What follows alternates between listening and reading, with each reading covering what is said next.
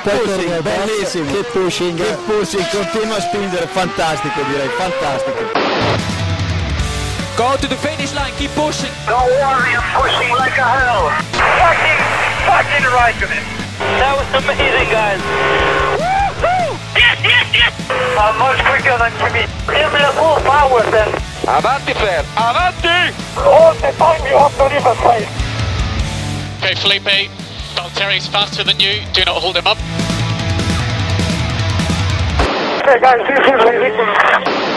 Hola a todos y bienvenidos al episodio 254 de Keep Pushing F1. En este capítulo en el que vamos a repasar lo sucedido en estos últimos test de Bahrein, estos últimos test de la temporada, de la pretemporada 2022 y vamos a ver cómo llegan los equipos a la primera carrera de la temporada que será este fin de semana en Bahrein.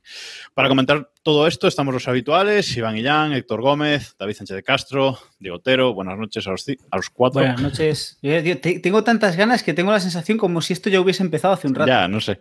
Una cosa Un servidor, Jacobo Vidal, y hoy tenemos con nosotros por aquí a Jesús Balseiro, redactor del diario AS y envi- enviado especial a, a Bahrein para cubrir la, la Fórmula 1, que bueno, nos va a contar un poquito de primera mano cómo ve él eh, estos nuevos coches de 2022. Buenas noches, Jesús. Hola, buenas noches a todos. ¿Qué tal? Gracias por estar aquí con nosotros, que sabemos que es tarde en Bahrein, dos horitas más que, que aquí en España, así que gracias por hacer el esfuerzo. Bueno, chicos, vamos a, empezar por estos test de Bahrein. Eh, vamos a empezar con sensaciones generales de estos, eh, de estos test. David, ¿cómo los has visto tú? Muy diferentes a los de Barcelona. Eh, sí, afortunadamente sí, porque los de Barcelona fueron suavitos. estos interesantes sobre todo por el susto que nos dio Mercedes el primer día, ¿no? Que, que llegó y dijo, voy a sacar un cacharro nuevo, que yo creo que tampoco es para tanto, y esto es una pedra que tengo personal, que se han flipado un poquito sacando un coche con pontones minimalistas.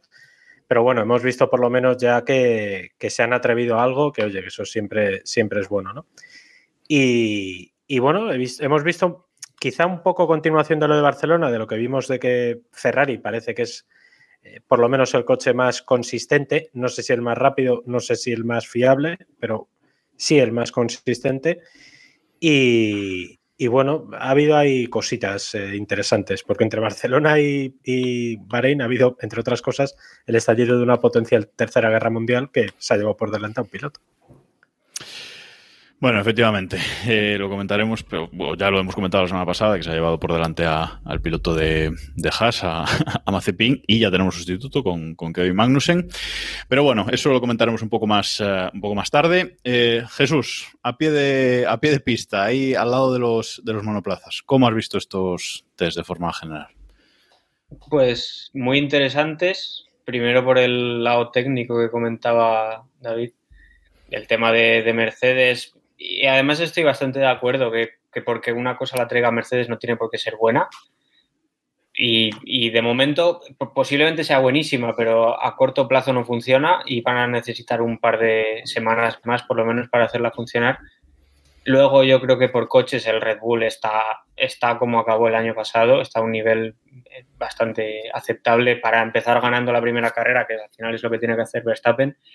Y el Ferrari eh, quizás sea el equipo que ha aprovechado mejor el, el invierno. Al final todos los equipos, yo estoy un poco cansado de escuchar eso de, no, con el cambio de reglas queremos dar un salto de prestaciones, tal, no sé qué, eso lo dicen todos.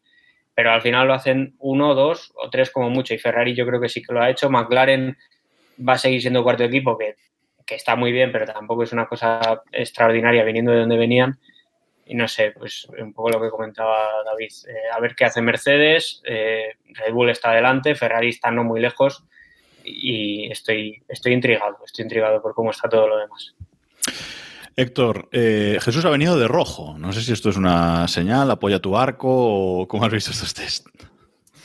Yo lo que he visto es pocos problemas técnicos, ¿no? Para Muy venir pocos. con monoplazas con un concepto tan diferente al año pasado, eh, no sé, me- hemos visto cositas, ¿no? Lo de McLaren, problemas en, en Williams y demás, pero no hemos visto tampoco muchos problemas muy graves, aparte del marsopeo y demás.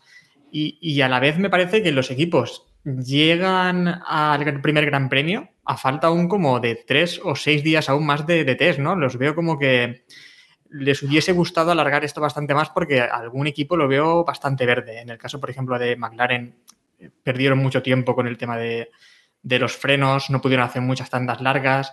Eh, tenemos, por ejemplo, también Alfa Romeo, que incluso Botas decía que no saben si van a poder casi terminar la carrera por diferentes problemas que han tenido durante estos días. Entonces, veo que algunos equipos llegan muy verdes. En el caso, como decía, de Ferrari, pues creo que es un equipo que ha hecho bien su trabajo.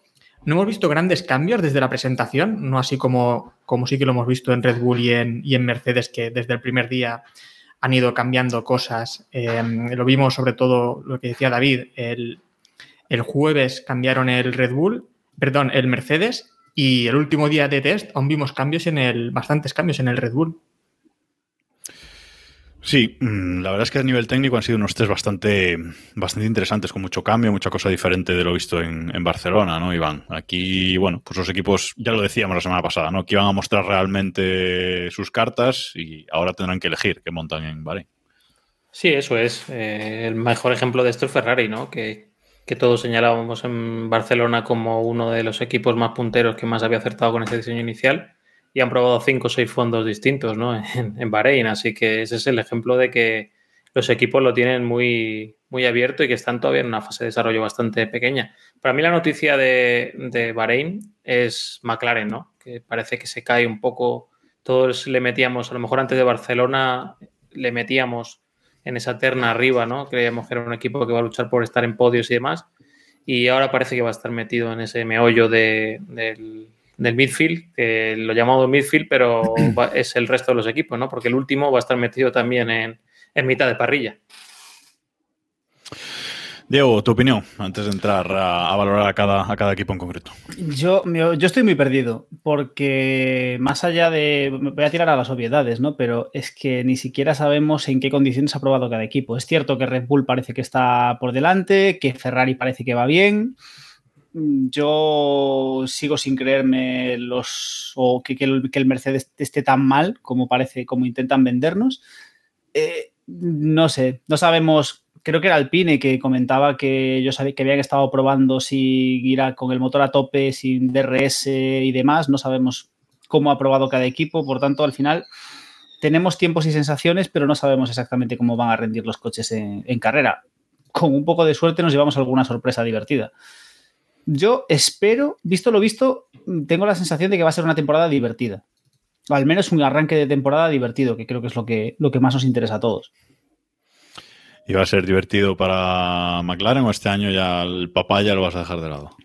Yo tengo esperanzas, hombre. A ver, eh, creo que McLaren, como casi todos los equipos, eh, han tenido problemas, o bueno, como muchos equipos han tenido problemas en los test, y el hecho de tener problemas ha hecho que no sepamos realmente cuánto rinde ese coche. Es decir, no han podido rodar todo lo que querrían, no han podido ajustar el coche todo, el coche todo lo que querrían, como pues sí ha podido, si han hecho Red Bull o Ferrari, y eso hace que haya un halo de esperanza de que cuando ese coche se ponga a punto esté donde todos esperábamos que estuviese, ¿no? Que era, pues, eh, lo que decíamos, luchando por podios o intentando arañar alguna victoria.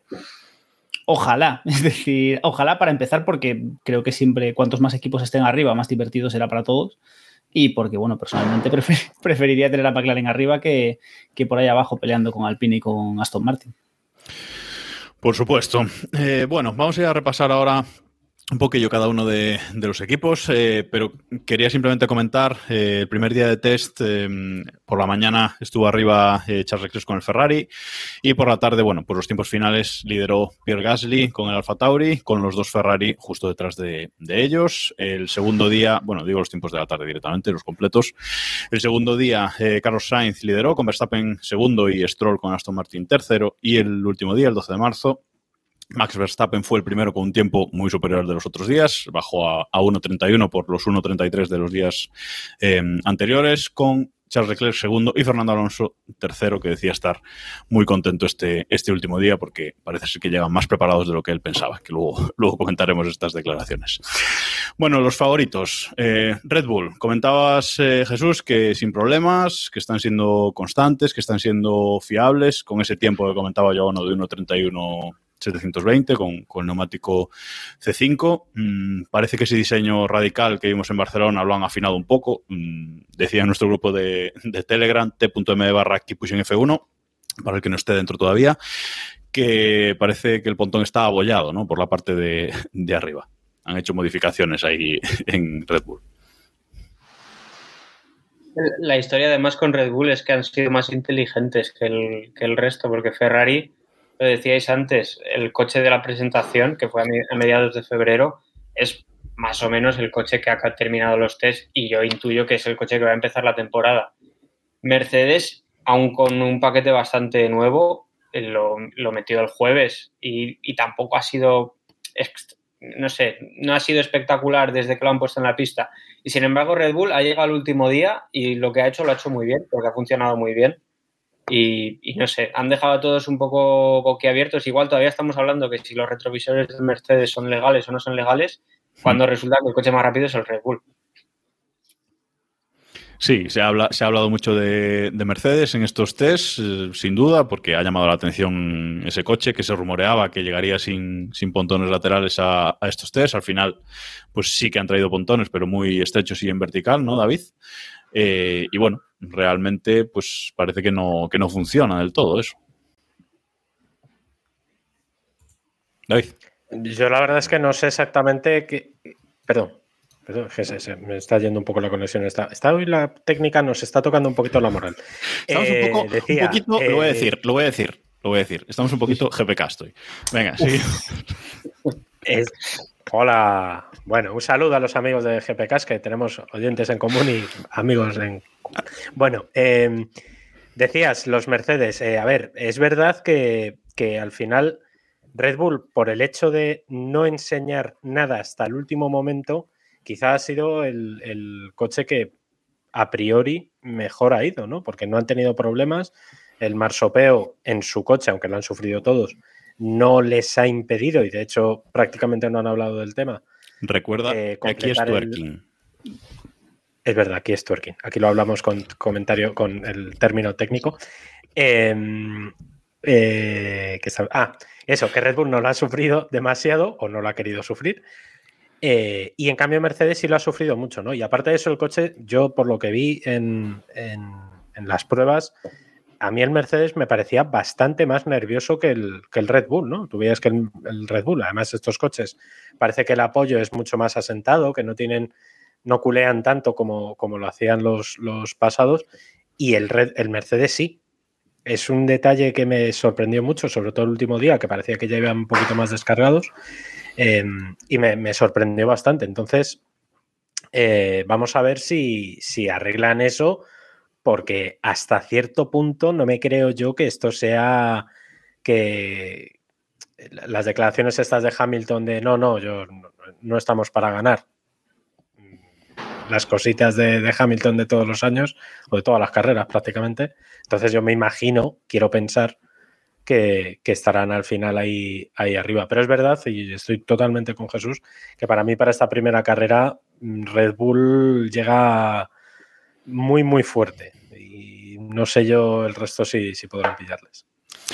Eh, no nos creemos nada de esas declaraciones de Hamilton que dice que no están para ganar. Russell ha dicho que están por detrás de, Mercedes, de, Red Bull y de, y de Ferrari bueno, Jesús, no sé si nos creemos algo de esto, pero en principio, como siempre, se esconden un poco, ¿no? No estarán para ganar la primera carrera a lo mejor, pero tampoco estarán tan mal. Yo soy un iluso, me lo creo todos los años. Eh, todos los años digo, este año Mercedes no está ni de coña, tal. Y luego ganan el Gran Premio de Bahrein o de Australia o el que toque.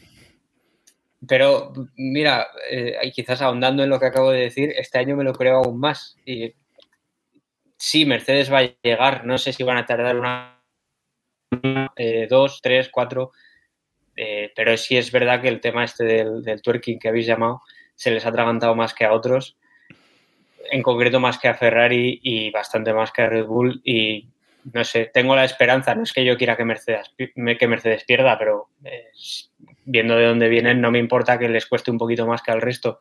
Entonces, yo creo que no van a estar bien este fin de semana. Luego ya a lo largo de la temporada no tengo ninguna duda de que son favoritísimos, pero no sé, igual estoy ya demasiado...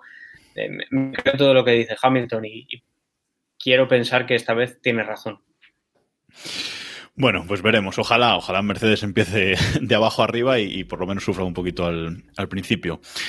Bueno, Héctor, el otro candidato. El otro candidato es Ferrari. Ferrari, que como decía antes por los tiempos, han estado arriba en los tiempos eh, todo el rato, durante todos los días de, test, muy sólido, no parece que tengan ningún gran problema y son los que más han rodado junto a los, a los Mercedes en esta, en esta pretemporada, rozando los 4.000 kilómetros. Eh, y además los rivales los señalan como los favoritos, ¿no? Que es como, bueno, el, el título favorito para ti. Sí.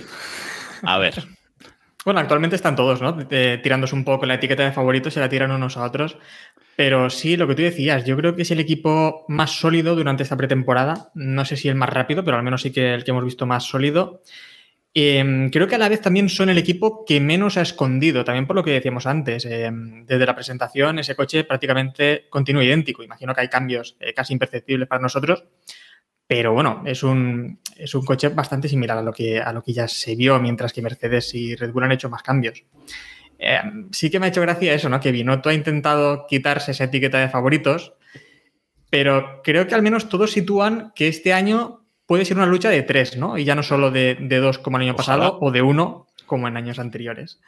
Eh, y creo que eso, que Ferrari va a estar va a estar más cerca, al menos creo que van a estar en la lucha. Eh, en Bahrein yo creo que pueden incluso competir por, por la victoria. Eh, el propio Binotto dice que los favoritos son Red Bull y Mercedes y que ellos son aspirantes, como colocándose también un poco ahí en esa lucha, ¿no? Entonces, creo que este año podemos ver un, un trío ahí en, en, la lucha por la victoria.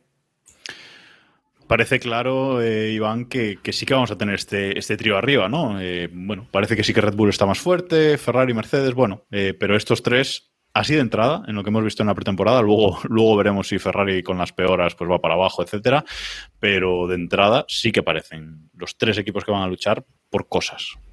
Sí, yo tengo claro que ninguno de los tres está enseñando todo su potencial. Me da la impresión de que, aparte de que no lo han descubierto, eso también es otro, otro melón que podemos sacar, ¿no? Que, parte del potencial de los coches eh, sigue estando por descubrir eh, creo que Ferrari tampoco se está guardando demasiado, o guardando menos que los otros, ¿no? Por lo que lo que comentábamos, ¿no? Han tenido una temporada, una pretemporada muy, muy tranquila, no han tenido problemas, han estado rápidos, vamos, sin tampoco buscar los tiempos.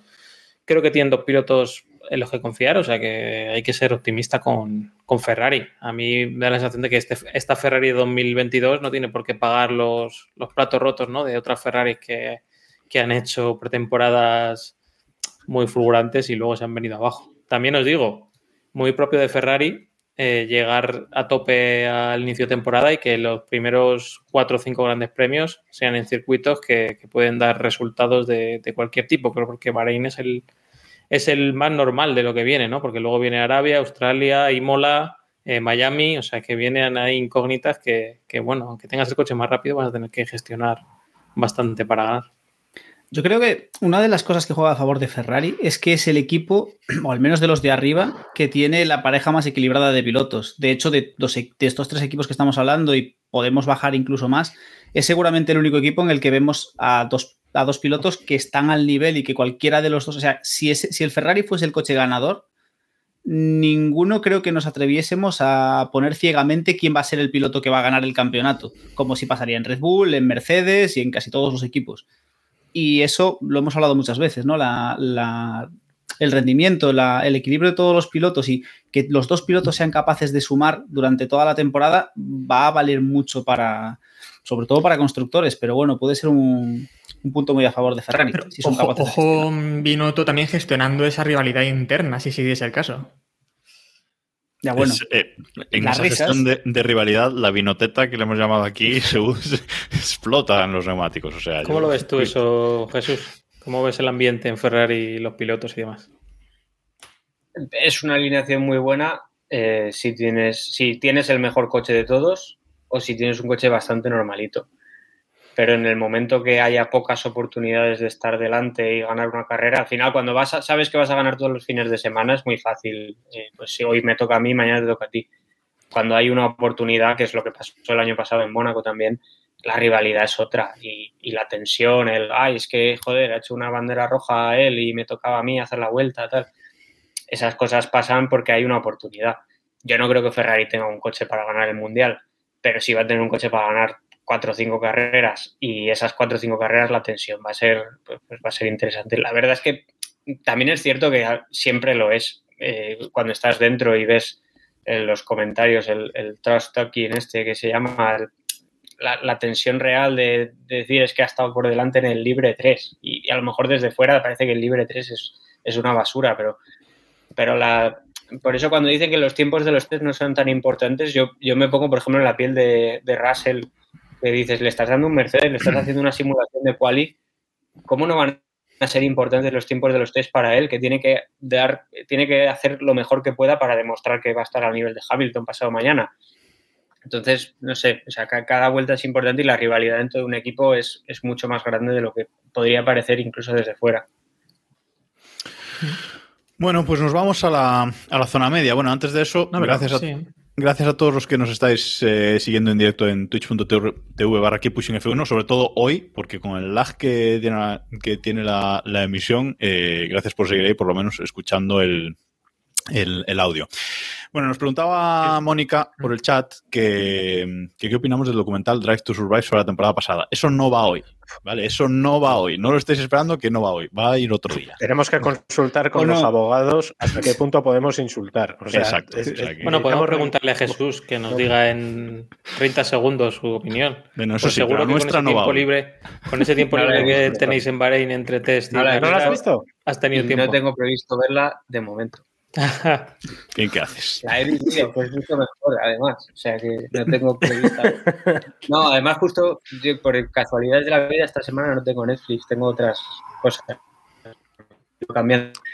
Pero no sé, eh, ya he avisado a algunos que si salgo, aunque sea en un, en un frame eh, brevísimo, que me manden en la captura. captura y tal, pero Captura. no sé, claro. ya la veré con tiempo. Es- la verdad es que me da un poco de pereza. el- Además, todos los comentarios que he escuchado aquí en el circuito ha sido como de, "Ah, es que está muy exagerado todo, la rivalidad entre Carlos y Lando, no sé qué. Entonces, no sé, con un poquito de reservas, me lo voy a tomar esto. Pues haces bien. Nosotros vamos a insultar eh, el- la cuarta temporada en un capítulo futuro. Ahora sí, vamos con zona media. Pero una cosa, día antes Jacobo nos Ah, han hecho. verdad. Muchísimas una- gracias una a, las rebufas F1 por esa raid que nos acaban de hacer con 72 espectadores. Bienvenidos a, a todos. Estamos eh, repasando los, eh, los test de Bahrein con Jesús Balseiro, redactor de, de Diario As y enviado especial en Bahrein, que está desde, desde Bahrein con, con nosotros. Y bueno, vamos ahora, hemos hablado de Ferrari, Red Bull y Mercedes.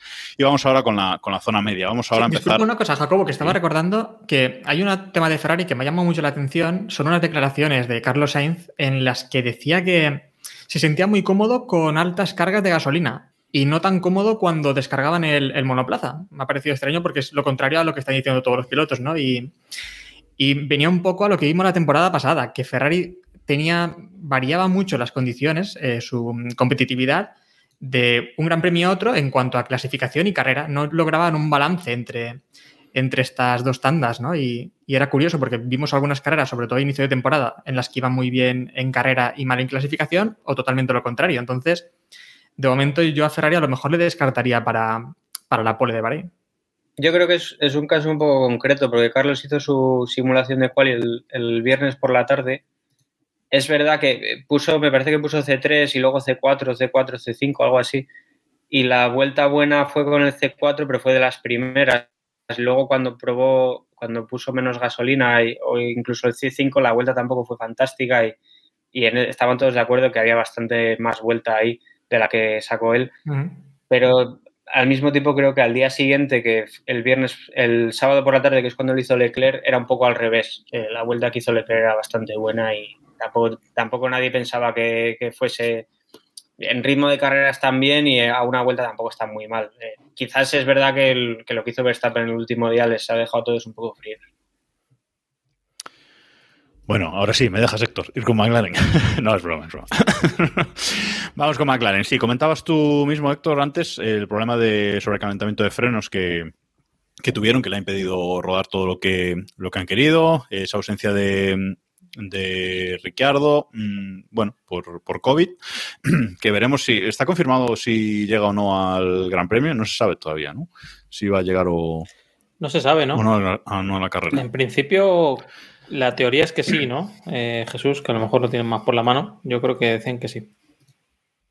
Es un poco laxo todo ahora, eh, la verdad. Por ejemplo, hace hasta el año pasado teníamos que hacer PCRs cada cinco días. Ahora yo estoy aquí, todavía no me he hecho ninguna y llevo una semana y, tengo previsto estar tres hasta después de Arabia y tampoco me tengo que hacer ninguna. Entonces yo creo que eh, posiblemente Ricciardo ni siquiera, ni siquiera se tenga que hacer un test para demostrar que ya no tiene coronavirus o algo así. No creo que tenga ningún problema. Me sorprendería muchísimo. Tendría que estar fatal para no correr. Sí, o sea, no sé que esté mal o una vez pasen los días que tengan establecidos de cuarentena o lo que sea, lo dejarán correr y punto. No creo que... Además, en Bahrein es- vale un poco todo, la verdad. Bueno, eh, ¿qué opciones eh, hay para sustituirlo en tal caso, Iván? Bueno, es hablar por hablar, ¿no? Eh, Alpine ha puesto ahí a, a Piastri en, bueno, en el, en el pool de pilotos, ¿no? Le ha ofrecido, por así decirlo. Y, y nada, y tienen ese acuerdo con Colton Herta que, bueno, que es imposible. Yo diría que, que corra este fin de semana tanto por su situación, ¿no? Porque hay indicar.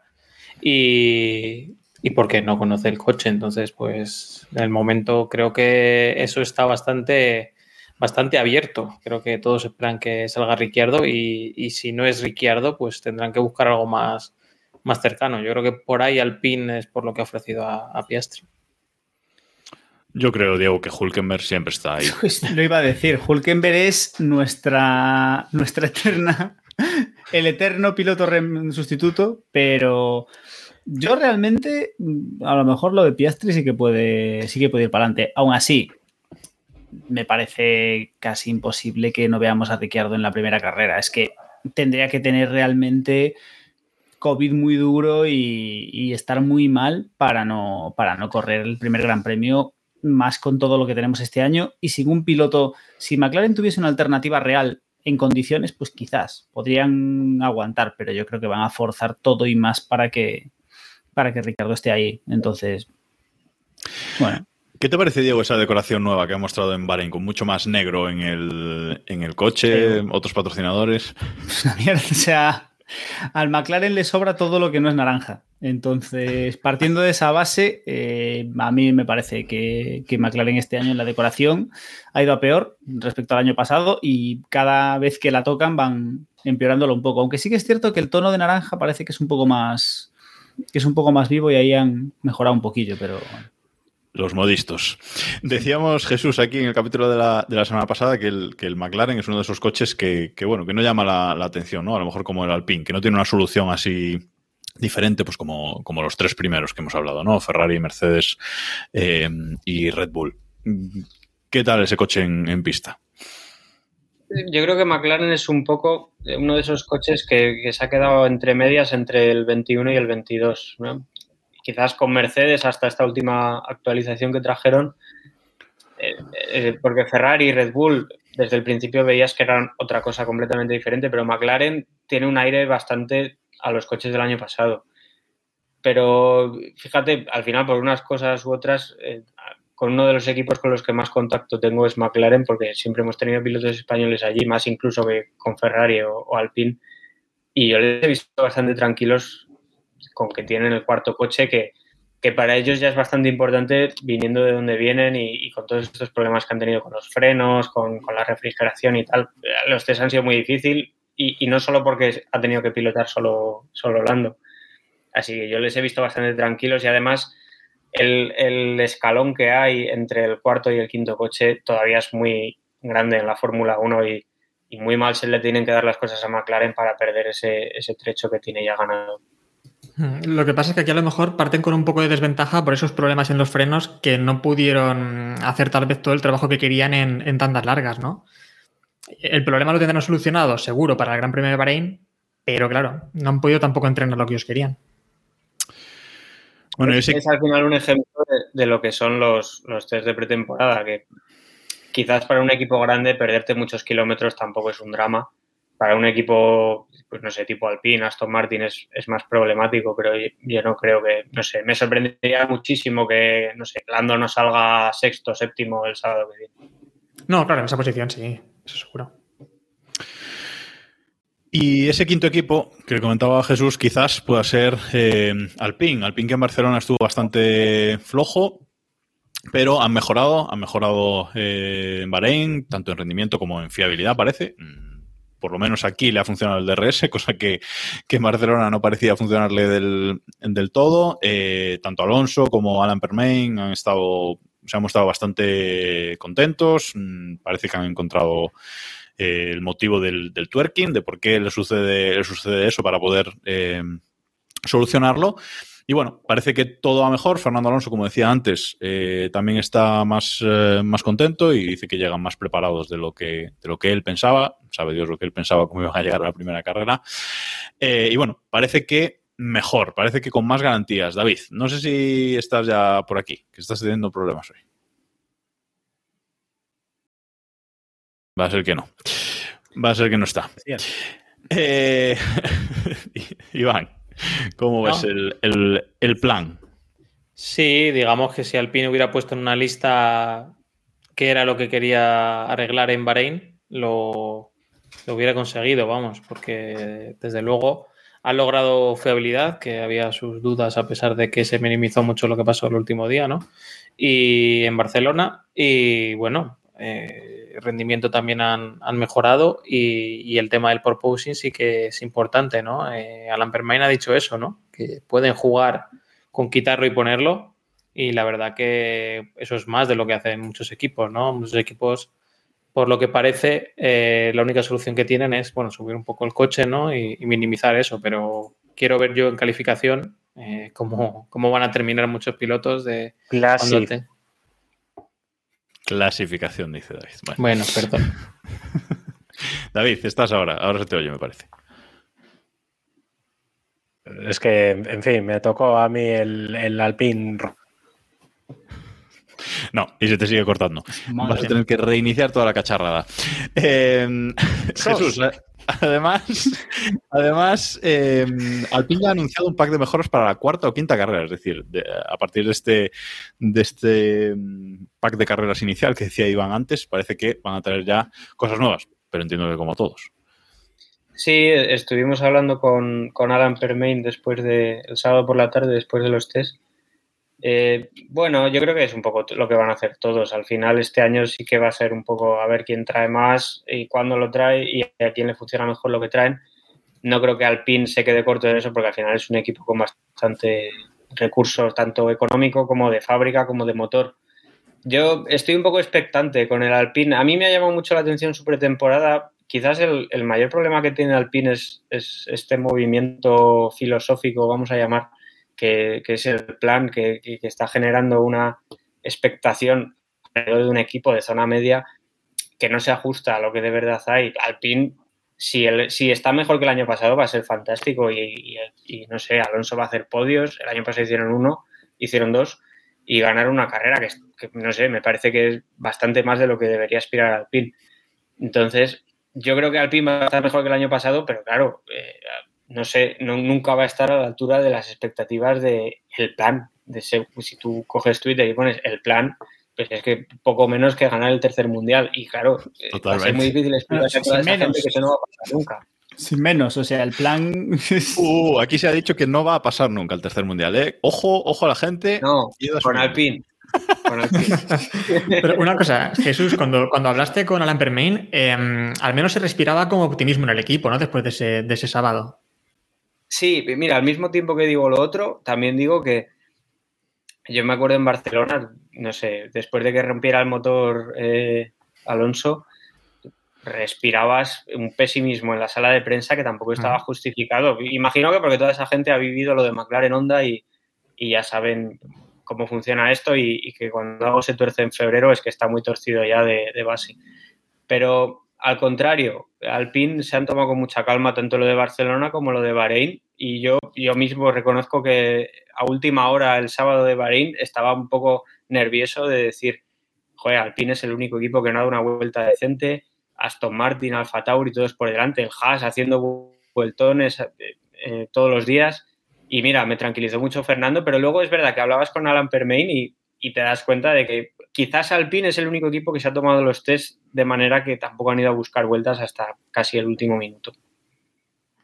Aquí hay una, una pregunta, Jesús, que nos dicen en el chat, porque fue una barbaridad que, que, dijo Jacobo la semana pasada, que nos dicen, tú que has estado en Bahrein, ¿cuántas opciones hay de que Alonso gane el tercer mundial con 10 podios y sin victorias? ¿Y sin victorias? No sin sé, victorias. 10 podios. A ver, yo, yo, si tuviera dinero tampoco apostaría a eso, pero... Claro. No, sé. no pero bueno... Sería rico. De, de cara a lo que esperaba... Imagino que de cara a lo que esperaba Alpine, que es estar un poco mejor que el año pasado, el sábado al menos ese optimismo, ¿no? Creo. A mí no me no parece que estén peor que el año pasado. Claro. Me, por lo menos están igual y posiblemente estén un poquito mejor, porque yo creo que Alfa Tauri ha, ha pegado un poco de bajón este invierno. Igual es una opinión personal. Y el resto están más o menos donde estaban. E incluso Williams y Haas, al final, si alguien hace un vueltón en pretemporada como Williams o Haas, es de quien menos me lo creo. Porque el ruido de, de los test ya sabemos cómo funciona. Entonces, no creo que Alpine esté peor motores este año porque es un año en el que se van a congelar los motores y no tiene mucho sentido congelar un motor fiable. Al contrario, tienes que congelar un motor bueno. Y pues no creo que sea una temporada muy regular de Alpine. Eh, tampoco van a hacer 10 podios y, y cero victorias. Hay que tener mucha paciencia para creer en el plan con Alpine, pero al mismo tiempo, no sé, cada, yo, en mi opinión, cada carrera de Alonso en la Fórmula 1 es un regalo que, que no nos podíamos esperar y además yo, cuando un tipo se entrega a su trabajo como lo hace Fernando, me da igual el coche que lleve y a Qatar 2021 me remito. Pero Jesús, eh, yo te veo por otro plan, porque te estoy escuchando mucho decir el tema de con Alpine. O sea, que hay otro plan, hay el plan bueno, eh, pues no lo sé, pues puede que sí, no lo sé, ojalá, ¿no? Porque yo creo que Alonso quiere estar en Fórmula 1 un par de años más, aparte de este 2022, y, y porque con Alpine solo, ¿no? Esto es opinión. Yo creo que todavía sería muy pronto para, para ir más allá, pero ¿por qué no? Hay un Red Bull ahí que, que tiene Checo que Checo es muy difícil que esté al nivel de Verstappen, porque es muy difícil que nadie lo esté. No sé, no sé si Aston Martin es una vía mejor que Alpine, yo no lo tengo claro claro, pero no. está ahí y, y, Vettel tampoco va a estar toda la vida en Fórmula 1 para hacer eh, décimos. No sé. Yo creo que hay que esperar a ver dónde está el Alpine, dónde está el resto y, qué oportunidades se abren para los años que vienen, porque eh, muchos pilotos han renovado hasta el año de la pera y Fernando evidentemente no lo ha hecho. Entiendo que porque quiere ver dónde está cada uno cuando empiece la temporada. Yo creo que sería lo más inteligente. Esta semana también le, le, leía, le leía a David que recuperaba una frase que se le atribuye a Alonso en su época en Ferrari, que decía como que dadme un coche eh, medio segundo solo más lento que el resto y yo haré... Yo haré el resto. El resto, ¿no? Sí. Eh, no sé si ese es el plan real de, de, Alonso. Tampoco sé si este Alonso es el mismo que el de, que el de esa época de Ferrari. A ver, si yo lo que decía Jacobo, luego si lo piensas en. A ver, es una estupidez, evidentemente, pero que si lo piensas. Sin insultar, en, por favor. En frío. O sea, si hay un piloto que puede. O sea, básicamente lo que hizo Alonso con Ferrari contra Red Bull. O sea, encadenar tercero el día que podía y segundo el día que podía y, peleó esos dos mundiales hasta, hasta el final con un coche que no, que no daba en este horizonte que estamos eh, planteando, ¿no? De tres equipos arriba, pues es evidente que no va a haber un cuarto equipo que vaya a hacerse con el Mundial. Pero bueno, pero sí que está bien tirado, no sé. Bueno, los que han estado muy tapados son Aston Martin, esa posible opción de Alonso para el año que viene. Nosotros dejamos el titular, aunque sea opinión. ¿eh?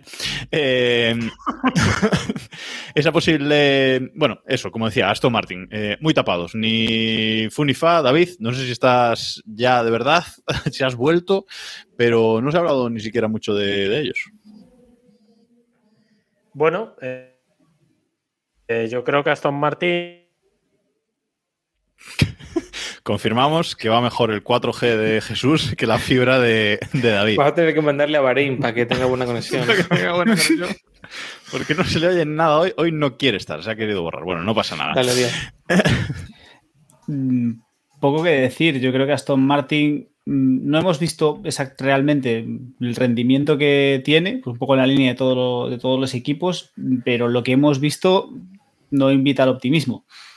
Parece que están más o menos donde terminaron la temporada pasada, pues para pelear en ese grupo del, me- del medio, quizás un poco más pegados, pero ni siquiera tenemos claro dónde estarán. Lo que está claro es que, o bueno, lo que parece estar claro es que no han dado ese salto de, ese salto de calidad que esperaba o que podíamos esperar de ellos y siguen más o menos donde estaban.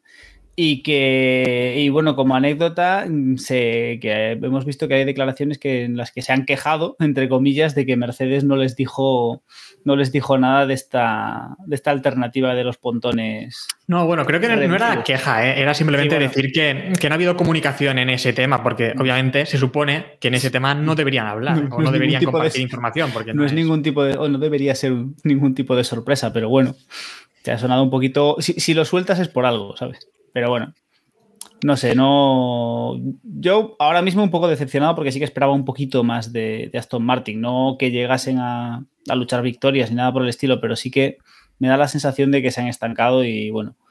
Ojo con papá Stroll que no le prenda fuego allí a, a más de uno en la fábrica. Qué animal.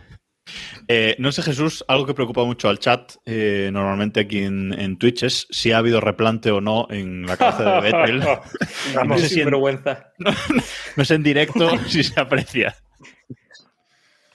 ¿Qué más puede hacer después, de, después del invierno del, del año pasado? Ya, en- en- tiene un pedazo ahora, vamos, eh, envidiable para todos nosotros. Sí, pero ¿crees, ¿crees que ha habido replante? ¿Compras la Yo creo que no ha habido replante, yo Ah, creo que vale. ha, ha germinado lo que hacía el año pasado. Ahí está. Peluquero nuevo, champú nuevo como Hamilton y a tirar. sí, como Hamilton. sí. H&S sabor de limón. Ay, Dios mío. Bueno, hablábamos antes de, mm, de Alfa Tauri, que sí que parece que van a estar un poquito más, eh, más atrás. Un coche, tiene un coche muy sensible al, viento y sobre todo las declaraciones de, de Tost, ¿no, Jesús? Que decía que tendremos que acertar en todo para hacer clasificaciones como el año pasado. Mm, Parece que van a sufrir más. El año pasado en, en clasificación, sobre todo Gasly, destacó muchísimo. Yo creo que yo al final las impresiones que tengo es un poco lo que vas preguntando por el paddock. Ninguno te dice, nosotros tenemos el cuarto coche, pero todos te dicen quién está delante y quién está detrás. Y al Alfa Tauri casi todos lo ponen por detrás.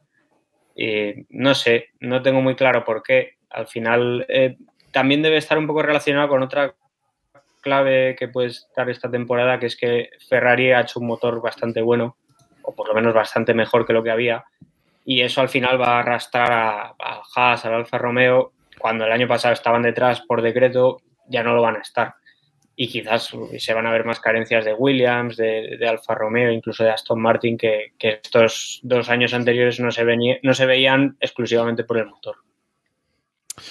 David, a ver, ahora sí que parece que estás. eh, te están preguntando Mira, en el David, chat. No sé, igual sí. que ¿eh? la, la Opina, estro- opina de la todos los estroleta. equipos. De todo, dispara. porque- Que como estrolista, No, a ver, el Aston Martin qué? El Aston Martin es un hierro de tres pares de cojones, ya os lo digo. O sea, el, el Aston Martin es un hierro, pero es que no, lo- y lo argumento. eh, no han dado, no han tenido tandas largas, no han tenido tandas cortas, no han sido rápidos en ninguna de las dos. Eh, ahí algo falla y no puede ser solo Stroll. Que eso es evidente que falla. Eso pero, falla. O sea, eso falla. O sea, eso falla de base. El problema del coche de Stroll está justo entre el volante y el asiento. El respaldo del asiento es donde tiene el problema el Aston Martin. Pero, pero bueno, y hablábamos de Alfa Tauri, eh, Alfa Tauri que también tiene un problema en el coche de su noda entre el volante y el respaldo del asiento. eh, yo creo, estoy con Jesús, creo que han dado un paso atrás.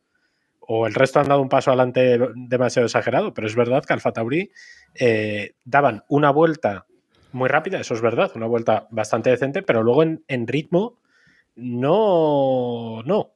Además no eran consistentes, no, no eran capaces de enlazar 3, 4, 5 vueltas más o menos en el mismo tiempo. Y, y vamos a ver si Alfa Tauri no, no sé.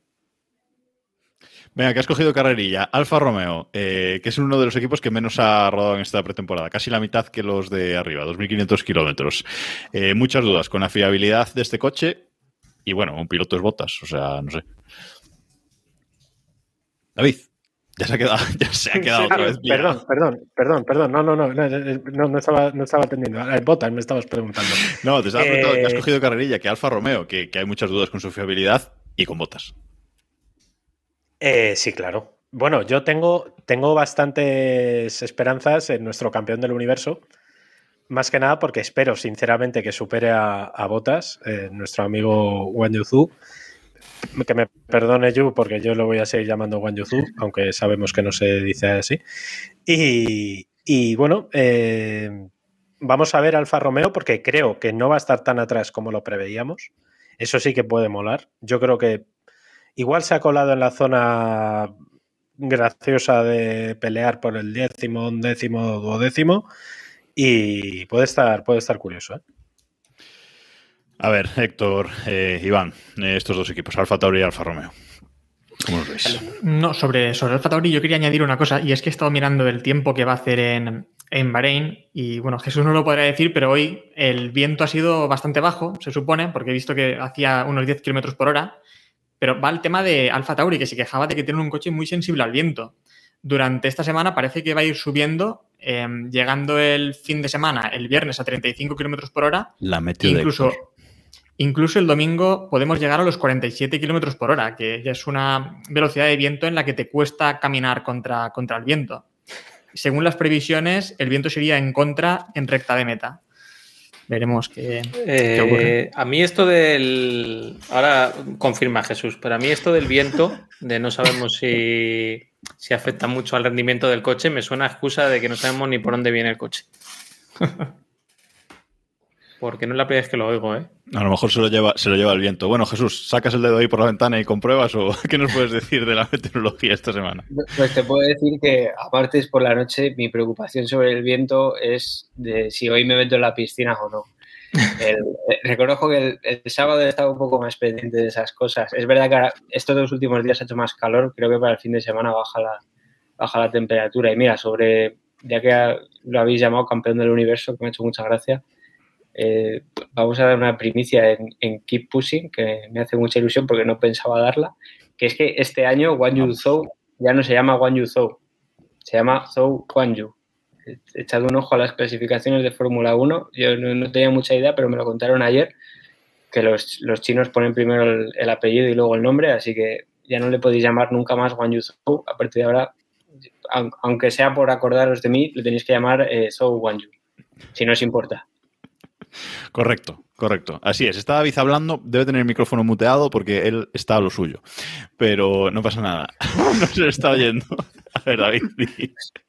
Es que eh, me complicáis, me cambiáis la máquina y yo me lío. Soy botas ahora mismo en Alfa Romeo, que no me entero de dónde me viene el aire tantos años con un equipo bueno, que, que decíamos que nos lo comentó Yu, nuestra amiga Yu Fu, o Fu Yu, nunca he sabido tampoco cómo llamarla, eh, que es verdad que se dice primero el apellido y después el nombre. Así que ya sabéis, este año, además, en honor a Jesús lo haremos así, es Zhu Wan Yu. Pero bien pronunciado. Bueno, sí, ya, pero es que mi chino de Sanabria, pues es el que es, hijo. Pues te vas a ver el vídeo de tu amiga 900 veces antes de este fin de semana. No te quiero mal decirlo mal, ni decir alpine. Es alpink este año, ¿vale? ya Al- está. O sea, que alpink. lo hemos dicho mal todo el programa. Correcto. no pasa nada. Vale, eh, y nos quedan dos equipos, eh, porque este año, de momento, no tenemos muy claro quién va a ir abajo. Bueno, suponemos que Haas, eh, Alfa Tauri, a ver qué, qué pasa con ellos. Y Williams, eh, con la alboneta de, Iván, bueno, hemos tenido una de cal y una, y una de arena, ¿no? Eh, días buenos de, rodaje, luego tuvieron un incendio por sobrecalentamiento. mm, bueno, eh, han tenido bastantes problemas en estos eh, test, ¿no, Iván? Sí, hablábamos antes del tema de los sub y bajas de los equipos, ¿no? Que suben y bajan el ranking de una manera espectacular. Estos dos equipos son parte de- de los que más sí suben y bajan, porque Williams el primer día creo que hizo tercero o cuarto Albón y, y, bueno, todo el mundo hablaba de, de Williams, de lo bien que iba. Eh, se hablaba mucho de que, bueno, el Mercedes tiene muchas novedades, pero fijaos en los Williams, que, que es el mismo estilo de coche y demás eh, fue tener el problema con los frenos y ya eh, hay rankings en los que lo da como el peor equipo de, de todos. Así que bueno, no sé, interpreto que estará en una zona media. Y con Haas, podemos decir lo mismo, ¿no? O sea, eh, le dábamos desahuciado, no sabíamos si iban a correr y bueno, han dado tres o cuatro vueltas buenas ellos solos en la pista última hora sin miradas indiscretas y ahora parece que van a estar en meta de parrilla y que bueno, que vamos a, a ver a Haas puntuando todas las carreras. No sé, Jesús, ¿cómo ves este tema? ¿Cómo se, ve allí? Porque me parece que, que sí es lo que comentaban, ¿no? Que hemos pasado de que eres tan bueno como tu última carrera a eres tan bueno como tu último stint o tu última vuelta, porque se, realiza mucho. Yo creo que, no sé, a mí es verdad que a simple vista el Williams ya es un coche bastante eh, aceptable. El problema que tenía Williams en estos años anteriores es que tú le veías los alerones eh, y, no sé, parecía un poco hacendado de... No tenía ninguna dificultad el, coche en sí. Y es verdad que este año sí que tiene cosas bastante originales. Y en el, caso de Haas, la mitad del Haas lo han hecho en Maranello. Y, y, yo creo que es un detalle a tener bastante en cuenta a lo largo de lo que pase este año. Creo que el Haas, incluso aunque cualquiera de los dos esté último, no van a estar sin puntuar como han estado en los años anteriores. Pero dicho eso, Alfa Romeo tiene mucho más equipo y mucho más coche, incluso tiene un poco más de piloto. Eh, no sé, estoy expectante. Además, son dos equipos que me hacen bastante, que me, que me interesan bastante por el tema de, de, las parejas de pilotos, porque la Tifi, que es piloto de pago, resulta que no es tan malo y quiero ver qué hace contra Albon. Y Mick Schumacher, que, que no es piloto de pago, pero es piloto Ferrari en un equipo de Ferrari, eh, pues yo creo que este año las va a pasar, eh, lo va a pasar muy mal contra Kevin Magnussen. Te quería preguntar, Jesús, precisamente sobre, sobre Haas, ¿cómo viste todo el follón? Eh, el follón en general, el follón de, de Haas. ¿Cómo lo. ¿Había solidaridad con ellos o era como vale, vale, pero...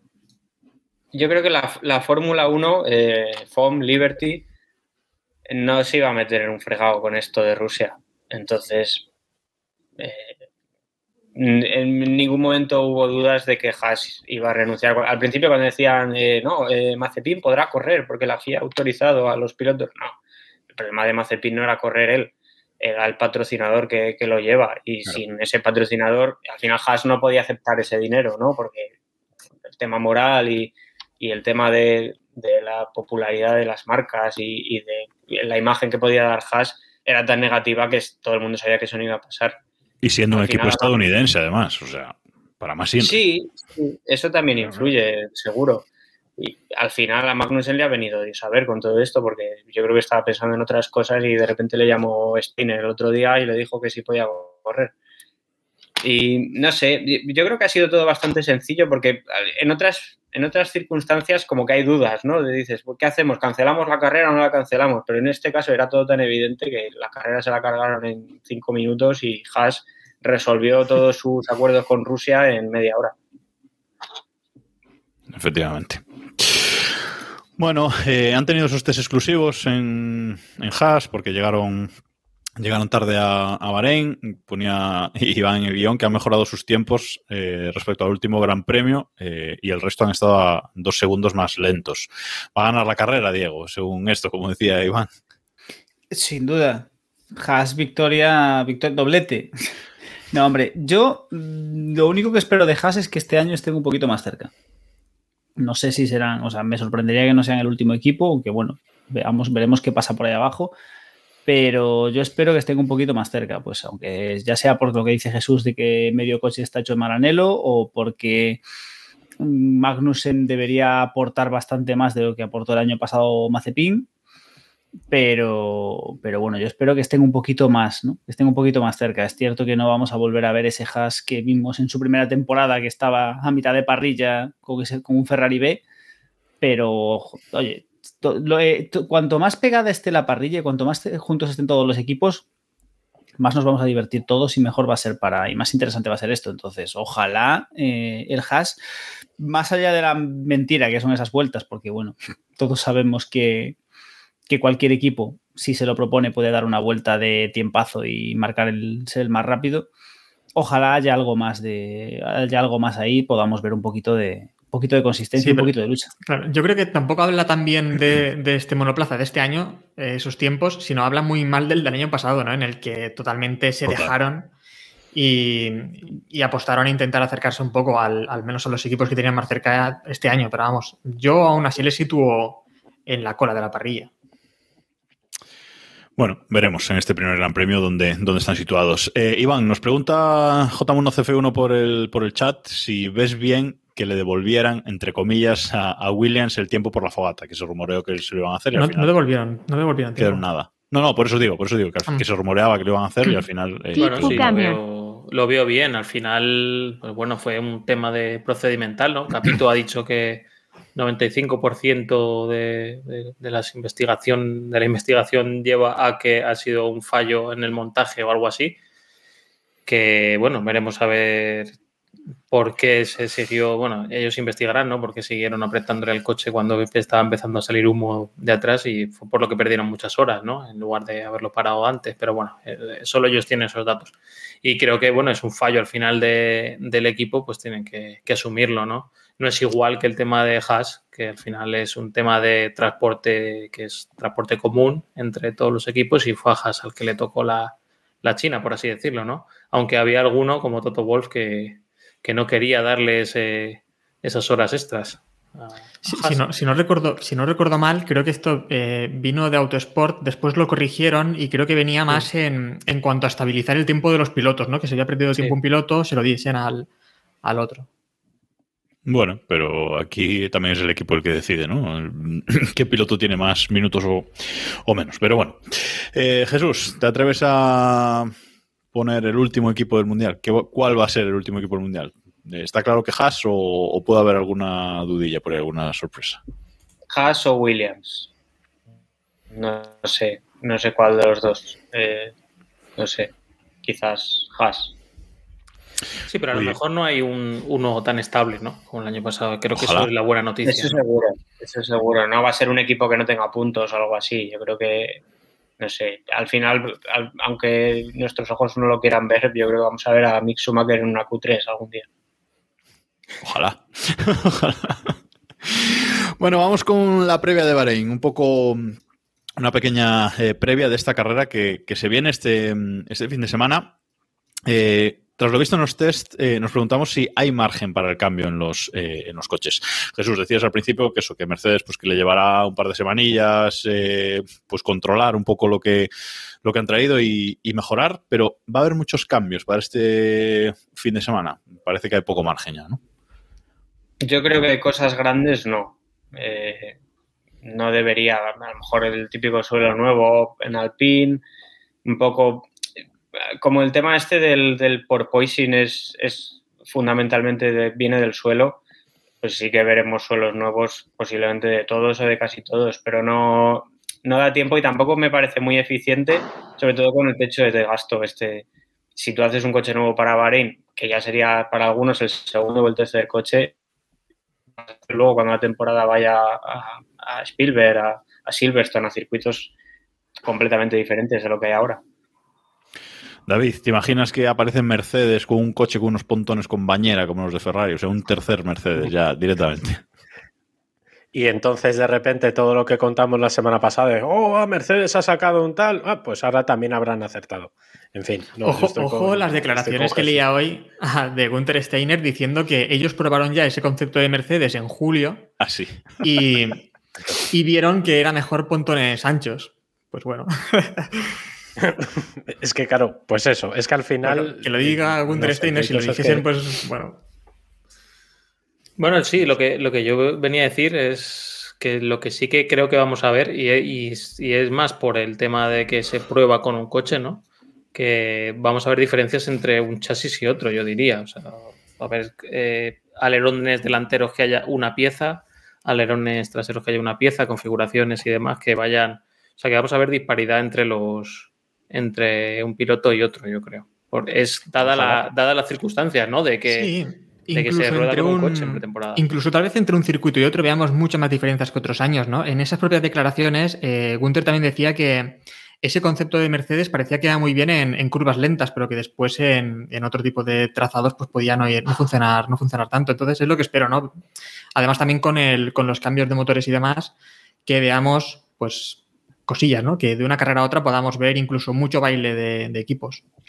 Suele, suele, suceder en las temporadas que se inicia una nueva, un nuevo cambio de normativa. Solemos ver muchos cambios a lo largo de la, de la temporada, o sea que sin duda este año los, los vamos a ver y cosas eh, diferentes. Eh, pero bueno, a ver en, en, Bahrein con que sea algún equipo que nos sorprende todavía con. A, lo, a lo mejor después llega, recuerdo ahora, ¿no? Esos tiempos en los que Force India conseguía ahí competir incluso en Spa, ¿no? Pues a lo mejor Mick Schumacher con el Haas compite en Spa por la victoria. Pues oye, estaría interesante. Hombre, es una pedra un poquito larga, pero. Vale, y otra pregunta que, que tenemos de cara a, la, a, esta primera carrera y ya mm, los pilotos haciendo tandas largas de, de vueltas, eh, completando una, una, carrera, es ¿cuántos esguinces cervicales, Diego, van a sufrir los pilotos? Porque esto del twerking, hay algún equipo que el, el, el twerking en el Alfa Tauri es espectacular. El, o sea. Eh, a ver, su noda, no descartemos que su noda crezca unos cuantos centímetros a base de, a base de botes. O sea, yo, yo, creo que, que, yo creo que esto nos va a durar poco, ¿eh? sinceramente. Vamos, yo creo que de aquí a dos, dos grandes premios, tres grandes premios como mucho, se, se, va a acabar el chiste y todos van a tener la, van a dar con la tecla, pero Bahrein seguramente sea divertido y, y, ojo, a lo mejor no nos llevamos incluso en carrera algún susto con alguien que se pase de que se pase de frenada o cualquier cosa y nos llevamos No lo creo. ¿El no qué? ¿El que no crees? Que veamos marsopeo en, en Bahrein, porque vimos ya que bueno, los equipos saben solucionarlo, ¿no? Por ejemplo, en el caso de que comentábamos antes de Alfa Romeo, eh, lo vieron ya en Montmeló. Eh, comentaban que era también porque habían hecho un, un fondo iba a decir plano, ya no es plano, que eso nos lo apunta también Jero todos los días. Eh, hicieron un fondo demasiado ligero, lo han también cambiado y, y, lo habían levantado el coche 30 milímetros. A lo mejor en entrenamientos seguimos viendo marsopeo, pero yo imagino que de cara ya a carrera la configuración será para evitar que, que esto se produzca. Hombre, pues yo creo que va a haber susto. Eh, sí. Yo, yo, yo, creo que alguien va a apretar, va a apretar más de lo que. Veremos, veremos. Algún... a mí que no todos van a acertar, ¿eh? Veremos algún coche volando, porque es uno de los riesgos del efecto suelo. No sé. Malo será, hombre. Pero ah, el, que el marsopeo se va a ver. Tengo serias dudas de que. Más que nada porque eh, es que se vio hasta el último día en todos los coches, sobre todo en algunos, pero, pero hasta el último día de test se vio que había, que había el bailecito de. O sea, los, los pilotos así. No sé si lo veis. También está muy mal el asfalto en Bahrein, ¿eh?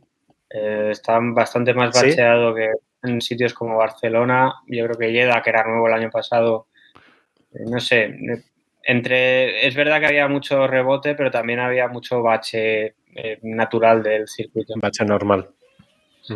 Vale. Pues veremos. Sí, bueno, sí, sí. Imagino que los equipos se arriesgarán, porque recordemos también que al final el marsopeo lo puedes quitar levantando el coche, pero obviamente pues pierdes eh, carga aerodinámica y por tanto pues velocidad en curva. Yo creo que una vuelta sigue siendo interesante para algunos equipos. Claro. Ese poquito que pierdes en la recta con lo que ganas en las curvas. Y, y a mí me parece bastante interesante eso. Hmm. Bueno, pues veremos qué deciden también, porque, como decía Héctor, aquí subiendo y bajando el coche, cambiando el fondo, etcétera, pues pueden jugar con eso, ¿no? Quien quiera, qué equipos prefieren tener ese, ese twerking en, en, las rectas y quién prefiere no tenerlo y, y aprovechar en otros puntos, ¿no? Veremos, veremos qué, qué decide cada, cada equipo también. Y la última pregunta que tenemos por aquí del, de cara a esta previa es ¿Cómo será la carrera? ¿Pensáis que será una carrera divertida, con alternativas, o que veremos una carrera un poquito coñazo, aburrida? Mm, siendo, es verdad que en pretemporada no hemos visto muchos abandonos ni muchas cosas, pero a lo mejor vienen con mucha fuerza, David, los pilotos y a esta primera carrera con estos nuevos coches que son más grandes y pesados, más difíciles de, de conducir, no lo olvidemos. Y bueno, tenemos fiestilla. Yo espero que por lo menos, eh, precisamente porque han, ya hemos visto que han intentado o han tentado un poco lo de acercarse entre ellos, eh, yo creo que puede haber cachondada. ¿eh?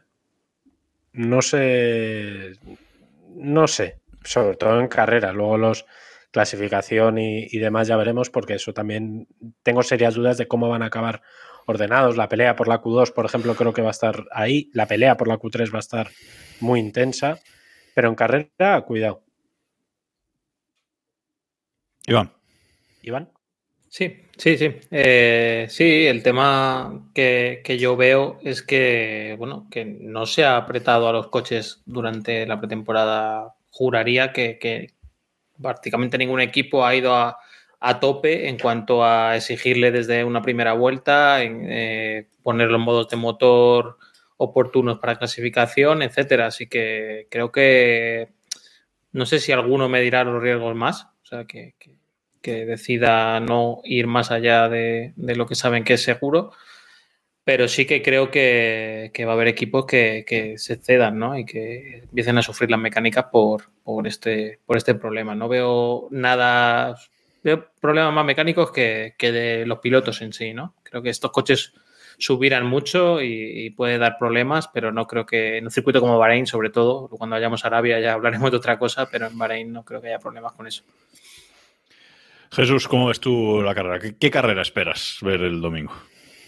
Yo entiendo que será en, en quali no creo que haya muchas diferencias. Al final tampoco las había el año pasado, siendo coches muy diferentes, Mercedes y Red Bull, todos los demás. Luego tú veías los tiempos por vuelta y tampoco había un, una desventaja enorme. Eh, en carrera yo creo que al revés. Eh, viendo todos los detalles que están dejando estos test y este cambio de reglas, que si por poising sí, por poising no, los pontones por un lado por el otro, yo no sé, a lo mejor soy mal pensado, pero creo que alguien lo ha entendido muy mal, el cambio de reglas, alguien lo ha entendido muy bien. Y al final todos los cambios de normas importantes se suelen convertir en un coche que, que tiene una ventaja enorme. Y creo que este año va a ser así en las primeras carreras y quizás al revés conforme avance la temporada, que según vayan pasando las carreras se vayan acercando todos un poco más, pero yo creo que Red Bull ahora mismo eh, lo ha entendido todo mejor que, por ejemplo, que Mercedes. Sí, hoy sacó un vídeo la Fórmula 1 recordando el cambio de 2009 y mencionaban que Brown había sido noveno en el año anterior y Red Bull había sido séptimo en el año anterior. Y fueron los dos coches que dominaron. Evidentemente no, no, creemos ninguno que vaya a pasar eso, pero que yo creo que va a haber más sorpresas que a lo mejor de las que de las que esperamos, ¿no? Que ese, esas clasificaciones que hemos visto este año, algunas va, va a palidecer, ¿no? Ante, ante el resultado. Por lo menos que, que aunque tengas el tercer o cuarto coche, ¿no? Eh, no consigas llegar a meta en esas posiciones o, demás. Una cosa es la rapidez, otra cosa es en meta. Hay ganas, la verdad es que hay muchas ganas de ya ver competición eh, real. Y vamos con los horarios del, del fin de semana. Horarios para eh, España, para la península. Eh, el viernes son los libres 1 a la 1 de la tarde y los libres 2 a las 4. Mientras que el sábado tenemos los libres 3 a la 1 y la clasificación, aquí empieza lo importante, a las 4 de la tarde, igual que el domingo, la carrera que también será a las 4 de la tarde, ¿vale? Una horita más, eh, más tarde que, el horario habitual de las carreras de, durante toda la temporada. Así que bueno, atentos, vamos a tener, esperemos que un par de tardes eh, divertidas este, este fin de semana. Y solo me queda preguntaros por una porra, porque es la más difícil. Esta primera carrera es la más difícil del, del año, la porra más difícil de, del año. Voy a empezar por David, que siempre se tira a la piscina. Y ya sabéis, hay que decir el podio y el undécimo, que es la gracia de Kipush. el que se queda fuera de los puntos. Eh, Vale, pues venga, pues vamos a empezar con una carrera cachonda, ¿no? Eh, victoria de Carlos Sainz, segundo Verstappen y tercero Leclerc. Y un décimo Wang Yu Zhu. Perdón, Zhu Wang Yu. No, no me lo voy a aprender. Bueno, yo en las notas voy a poner campeón del universo, ¿vale? Si te vale. Vale. Diego. Voy a decir, voy a ir a lo fácil, voy a decir Verstappen, Sainz, Hamilton, porque creo que el Mercedes tampoco va a ser tan, tan, tan malo como, parece, como nos lo quieren pintar. Y un décimo voy a decir a Ricciardo, ya recuperado del COVID. O sea, arriesgas incluso sin saber si va a correr. Perfecto. Digo, Héctor. Vamos a apostar con Verstappen, Sainz, Leclerc y el undécimo para Stroll. Stroll. Bien, bien, bien. Iván. Yo voy a decir Verstappen, Hamilton, Sainz, que es justo el podio de Abu Dhabi. Así que con eso lo tengo claro. Y un décimo, Botas. Mm, me lo has quitado, ¿eh? Vale, Jesús, te toca mojarte. Pues habéis dicho dos podios que hubiera dicho yo, así que no sé si por buscar alguna. Se puede diferencia. repetir, ¿eh? Puedes repetir, ¿eh? No hay problema. No pasa nada. Yo creo que Verstappen, Hamilton, Sainz y el, el undécimo Esteban Ocon. Vale, pues falto yo. Tengo que ser fiel No, a. te, no seas tan duro contigo mismo. Qué animales. Es que ya empieza. Es que, a ver, Ya empieza. No, no, no, no. A ver, No. Voy a decir Verstappen, Sainz y Alonso, su primer podio. el domingo, escúchame, el domingo hay clásico, hay motos y juega Nadal. No, hay todo, Como pase eso, tú, o sea, hay Y- todo. De muerte. Fórmula. Fórmula 2 y Fórmula 3. Fórmula 2 y Fórmula 3 también hay. E indicar. Correcto. Y NASCAR también. Y... Y NASCAR. Me va a dar un mal. Bueno, Alonso, Bueno. Alonso tercero y Botas eh, décimo primero. Así que bueno, ahí están. Ahí están las porras, ahí están las apuestas. Veremos. Veremos si no gana Albon y ya quedamos todos locos aquí. O- ojo, o, o Russell, que no hemos contado nadie con Russell. Y, Que tiene y dos pilotos Mercedes. Mercedes. Bueno, Robert Montijo también nos dice que confianza ciega en Sergio Pérez, ¿no? Por lo que, por lo que veo. Sí, sí. otro. Hemos tenido un comentario en YouTube esta semana en, ese, en esa línea, ¿no? Que no confiamos nada en Sergio Pérez. Bueno, oye, ¿qué se va a hacer? Por lo que sé. Por lo que sea. Bueno, pues hasta aquí. Hasta aquí por esta, por esta semana, en esta previa del Gran Premio de, de Bahrein. Gracias a todos que habéis estado ahí en directo en twitch.tv barra F1, sobre todo hoy, que se ha visto fatal. O sea, no sabemos por qué. Ya esto tenemos que investigarlo de cara a la semana que, que viene. Por lo menos sea, se ha escuchado bien. Eh, gracias a todos los que nos escucháis también en formato podcast. Y ya sabéis, si alguno no está todavía, antes de este fin de semana, que se meta en el grupo de Telegram de Keep Pushing F1, eh, t.me barra Keep Pushing F1, que desde la semana pasada creo que hemos subido como 22 personas, una cosa así. Ya somos más de, de 300 en el grupo. Mm, genial todo lo que se comparte ahí. Ah, se ha compartido una imagen de el Mercedes comparado con el Ferrari, así mitad y mitad, el tamaño de los portón- pontones, etcétera, creo que ha sido hoy. Bueno, cosas muy, muy interesantes se van viendo por ahí. Un, un muy bien, muy buen ambiente se respira de momento en el, en el grupo. Y también, recordad, antes del sábado, creo que se cierra el sábado, ¿no, Iván? Eh, Diría que sí. El equipo. Podéis apuntaros también a la Liga Fantasy oficial de la Fórmula 1 de eh, Keep Pushing. ¿Vale? Tenemos eh, en el propio grupo de Telegram hay un mensaje fijado con el código de la Liga Fantasy para, para uniros. Tenéis que hacer vuestro equipo, eh, como digo, antes de la clasificación del, del sábado. No lo olvidéis, para, tenéis ahí el código para uniros al, a la liga, que bueno, luego ya veremos si damos premio al final o no. Si la gana Iván otra vez, no, pero si, no- si la gana un, un oyente, este seguramente año, sí. este año la ganará Samu haciendo el equipo el primer día. No, no va a ser sin- ni, ni Y sin. Mega Drivers. ¿Eres tú, Jesús, de, de fantasy de estas cosas o pasas bastante? Eh, eh, en la primera carrera sí. Pero Luego- luego, luego ya queda que el cambiar a equipo. los pilotos. Como mucho. Termina la temporada. Nos pasa a todos. Sí, sí, sí. Pasa mucho. Suele pasar. Bueno, pues gracias a todos. Eh, muchísimas gracias, eh, Jesús Balseiro, por haber estado aquí con nosotros. eh, a una hora bastante tarde para ti ahí en, ahí en Bahrein. Eh, ya sabéis, podéis leerle en, Me, encanta el nombre del programa, además, porque hay muchos que se llaman eh, bandera azul o bandera Box Lab, pero Keep Pushing me parece la hostia. Muchas gracias. Muchas gracias. Pues podéis leer a, a Jesús en, en el diario As y podéis seguirlo en Twitter también, arroba AS Jesús Balseiro, As Jesús Balseiro, eh, que por ahí os irá comentando eh, cosillas de, de primera mano, en este caso desde los test y ahora desde la primera carrera y todas las carreras del Mundial. Gracias al resto, chicos. Nos escuchamos la semana que viene. Chao, chao. Hacer. Adiós. Hasta luego.